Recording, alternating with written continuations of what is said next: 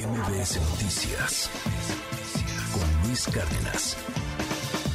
El hackeo en el Sedena, nos dicen aquí, no revelaron los datos reservados del tren Maya, del AIFA, Dos Bocas y demás asuntos de seguridad nacional, o será que son de seguridad presidencial. Hay, después de este hackeo, una cantidad, así me dicen aquí en el WhatsApp, hay gente que piensa que, que el hackeo de hecho es un autogolpe del presidente López Obrador para tratar de generar una caja china hay, hay quien está leyendo esto como que no, que fue más bien Claudio X González, que desde su computadora secreta en algún lugar del planeta hackeó a la Sedena para pegarle a la cuarta transformación. Hay mucha lectura política alrededor del tema, política y politiquera. Hay algunas maromas impresionantes. Quizá una de las más grandes es lo de Juliana Sánchez, ¿no? Que Juliana Sánchez es un héroe, pero bueno, pues que, que, lo haya hackeado ahora los guacamayos, pues, pues no los pone en el mismo nivel. ¿Qué revelaron? Ya lo sabemos. Lo más importante, la salud del presidente López Obrador, cosa que él ha confirmado. De hecho, él ha dicho que todo lo que ha salido con respecto a los hackeos es real el tema de la falta de seguridad en las aduanas, la falta de seguridad en los aeropuertos, el seguimiento a personajes importantes como el embajador de los Estados Unidos, en Salazar, por parte de militares.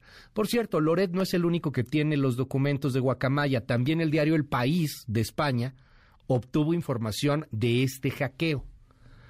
Y el presidente López Obrador lo ha minimizado un poco. Porque, bueno, pues quizá la información que ha salido hasta el momento no es tan sensible.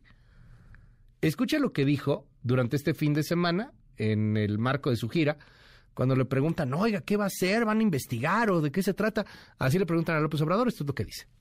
¿Habrá sanción e investigación por el hackeo? No. ¿No se va a investigar el hackeo? ¿No se va a sancionar a nadie? No, yo, yo soy partidario que no. Es que este, la gente sanciona y este, no les gusta esas cosas. Con, con todo el respeto, no, no es peyorativo el asunto, no, no se trata de de, irnos en la contra, a ver, relax. El, el, tema es que no sé si, y lo digo con todo el respeto al mundo, si el presidente está midiendo lo que representa que hayan hackeado a la Secretaría de la Defensa Nacional. Para hablar del tema y de esta era del siglo XXI y de lo que hoy día representan estos mentados aparatitos y las redes, y lo que representa un hackeo a una institución de este de esta envergadura, es decir, la Sedena, tengo en la línea telefónica a Andrés Velázquez, presidente y fundador de Mática. Por cierto, es una de las empresas mexicanas más importantes a nivel global, particularmente a nivel Latinoamérica, en temas de seguridad informática, en temas de peritajes informáticos, y Andrés es uno de los padres fundadores de estas disciplinas, no solamente en México, en Latinoamérica. Es para mí un honor poder platicar contigo, querido Andrés. Te mando un gran abrazo con toda admiración. ¿Cómo estás? Mi querido Luis, muchas gracias por esa presentación. Muy bien, aquí listo para platicar de este tema complicado. También le mando un saludo a todos los que nos están escuchando.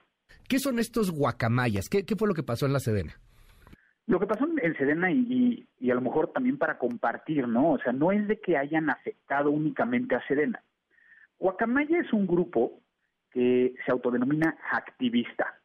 Es decir, que lo que buscan no es obtener un beneficio económico, como lo vimos en los ataques de SPE y en el caso de el Banco de México, Lotería Nacional, digo, para, para ponerlo como en una, eh, en una dimensión de lo que conocemos o hemos escuchado.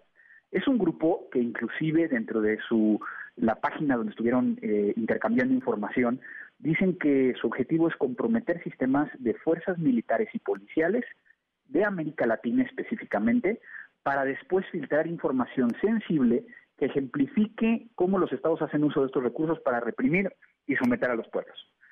Este, estos, estos grupos, o este grupo en particular, eh, empezó a operar en marzo de este año. Y primero empezó a afectar empresas mineras. En, el, caso de, de, marzo fue Guatemala, después en agosto Ecuador, Colombia y Chile.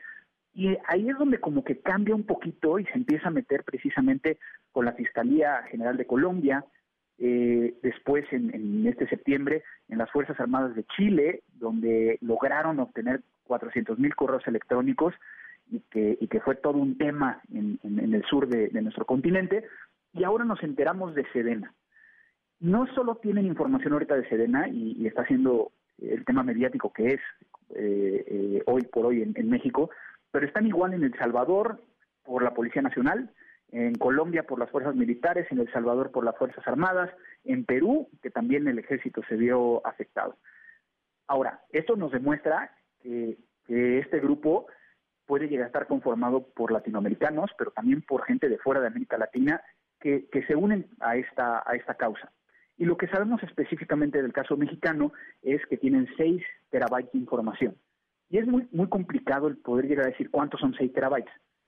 Eh, con lo que sabemos hasta ahorita, eh, esos 6 terabytes son correos electrónicos que traen adjuntos o que no traen adjuntos, pero son 6 terabytes, y que es información que es de los últimos 6 años eh, de información específicamente de Sedena.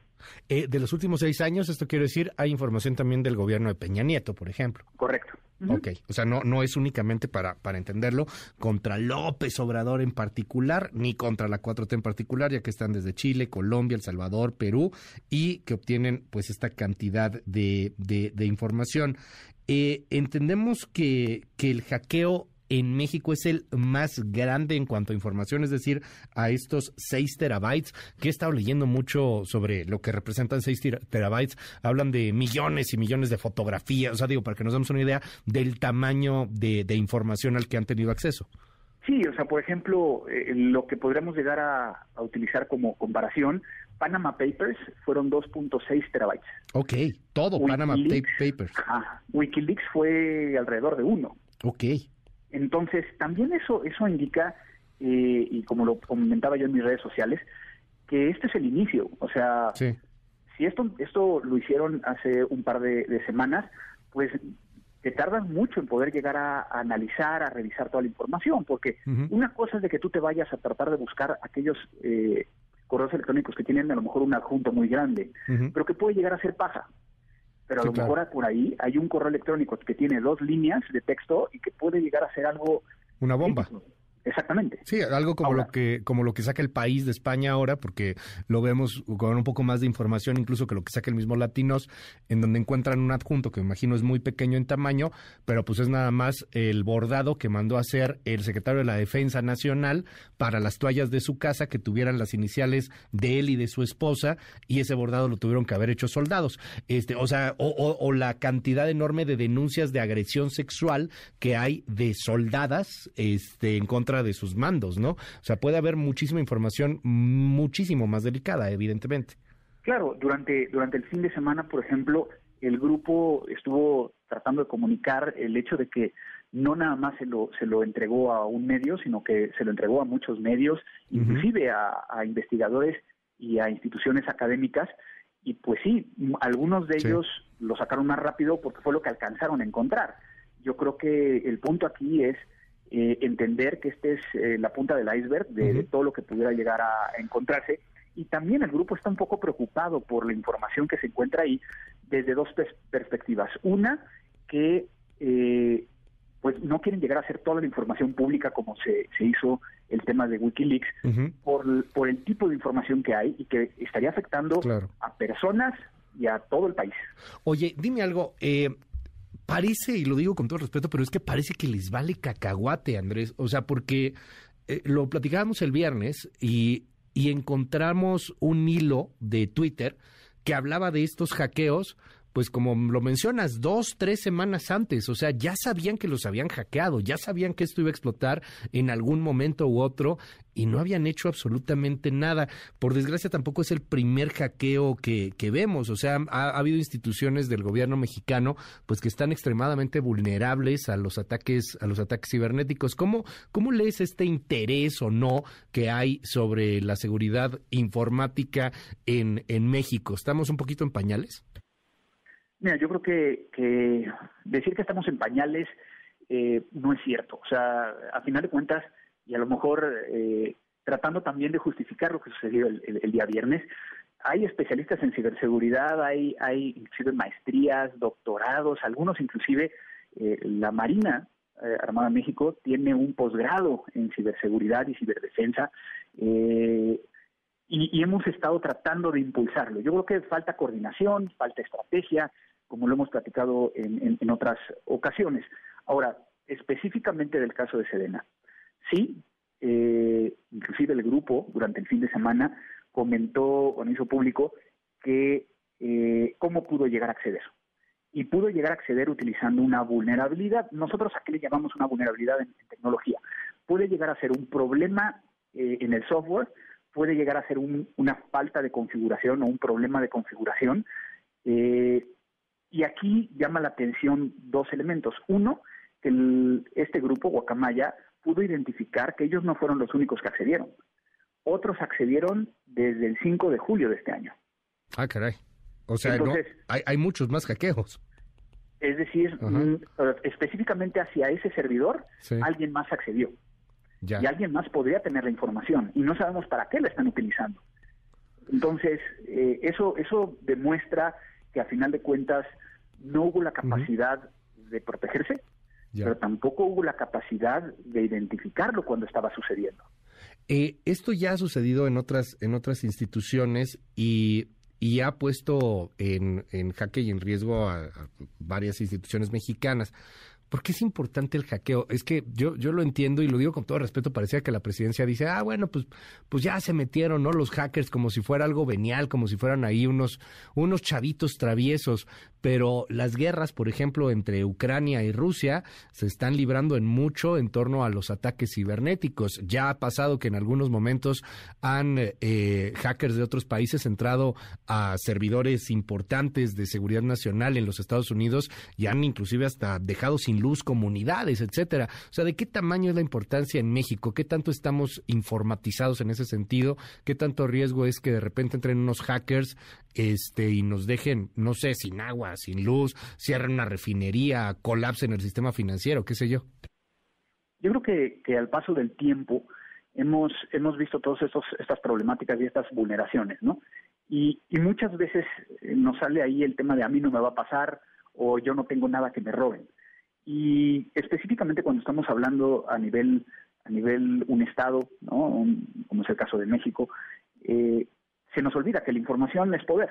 Y bien lo conocen desde el punto de vista físico, pero cuando está en un medio tecnológico, como que no hemos entendido al 100% y tenemos que generar eh, las políticas públicas, las estrategias eh, nacionales, o sea, cosas como las que se están haciendo a lo mejor en gremios, como es el sector financiero, que sea cada vez blindado más y que busca una madurez. Obviamente, como, como cualquier otro tema de, seguridad, eh, desde el punto de vista físico, pues yo voy a, a, a ponerle una, una alarma a mi casa o a mi departamento y, y el día que vulneren al de al lado, al día que roben al de al lado, pues yo voy a, tener que cambiar esa alarma o cambiar la chapa porque a lo mejor necesito subirle de seguridad. No es un tema de que se implemente una sola vez, sino es cíclico. Muchas organizaciones en México empiezan a entender la importancia de ciberseguridad, pero no saben tampoco cómo, cómo entrarle a ese tema. En el caso de, la, de, la, de Selena, de la Secretaría de Defensa Nacional, pues obviamente no es algo que, sea nuevo el tema de ciberseguridad. Lamentablemente, pues también hay que entender que nos puede llegar a pasar y si nos llega a pasar, saber cómo reaccionar para que para que no se vuelva un, poco, un tema tan complicado como, como podría llegar a ser. Y vuelvo a decirlo, el problema no es ahorita, el problema va a ser los próximos días. Andrés Velázquez, presidente y fundador de Mática, gracias, gracias por tomarme la comunicación, Andrés, y te seguimos ahí en tus redes. Muchísimas gracias, me pueden seguir como arroba cibercrimen, prácticamente en todas las redes sociales. Un gusto platicar contigo, Luis, siempre muy claro y, compartimos información que ojalá todo el mundo decida. Al contrario, al contrario, Andrés, es un honor tenerte aquí en este espacio. MBS Noticias con Luis Cárdenas.